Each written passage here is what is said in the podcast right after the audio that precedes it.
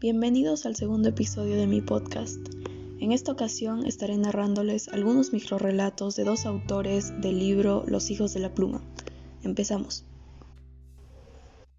Bien, eh, primero tenemos al autor Snyder, así que vamos a empezar con sus microrelatos.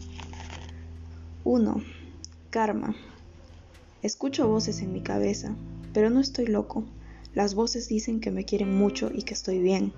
Al despertar espero que todo mejore, porque ayer no sé si sentí o soñé que era otra persona, pero con un mal karma que hizo daño a mucha gente.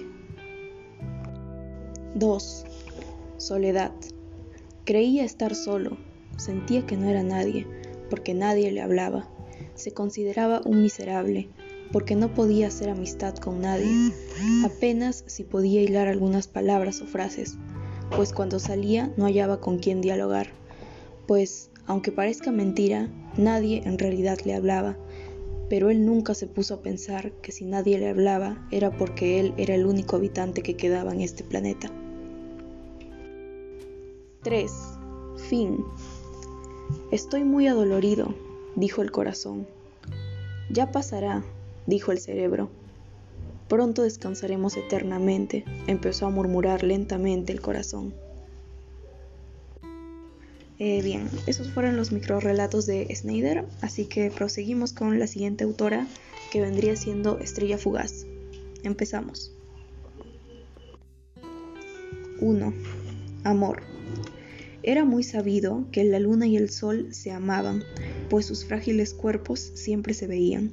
Se amaban en cada eclipse y a oscuras se veían en los plenilunios. Pero a pesar de tanta convivencia y cercanía, apareció la manzana de la discordia, la tierra. 2. 3 de la mañana.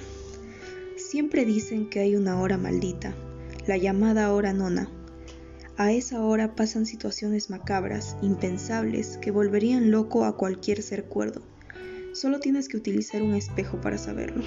Son las 3 de la mañana y yo estoy esperando que alguien se anime a ocupar mi lugar. 3. Tragedia. Todos sus cumpleaños eran pura diversión, y este no sería la excepción. Se divirtieron a más no poder, como si el mundo se fuera a acabar, y finalmente todos terminaron vistiendo de negro a los pies del féretro. Bien, esos fueron todos los micro relatos en este episodio. Espero que les haya gustado y gracias por escuchar.